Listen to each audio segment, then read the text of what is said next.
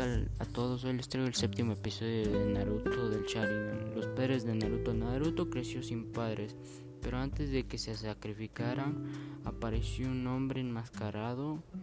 intentando liberar al zorro de las nueve colas, quien estaba dentro de Kushina Uzumaki, la madre de Naruto.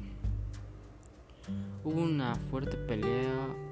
entre el mascarado Tobi, que era uno de los exalumnos de Minato, y fue manipulado por Madara para conseguir los planes, como un peón. Entonces logró liberar al Kyubi y controlarlo para destruir toda la aldea como uno de los agradecimientos hacia su maestro y como plan. Entonces con su Sharingan lo controló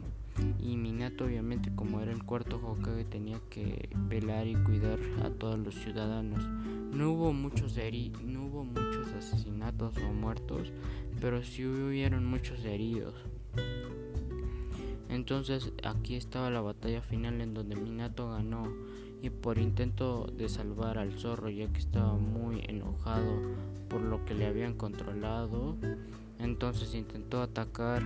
y en un intento de proteger a Naruto, Minato y Kushina fueron atravesados por la gran uña del zorro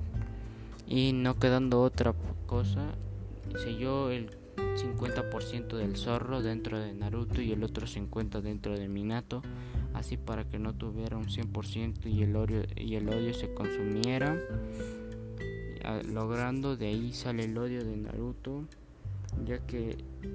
Hiruzen hizo mal su trabajo, el tercer Hokage, al cual fue encargado por el cuarto Hokage Minato Namikaze y Kushina que cuidaran bien y que fuese tratado bien en la aldea, no mimándolo pero tampoco despreciándolo con un odio muy fuerte.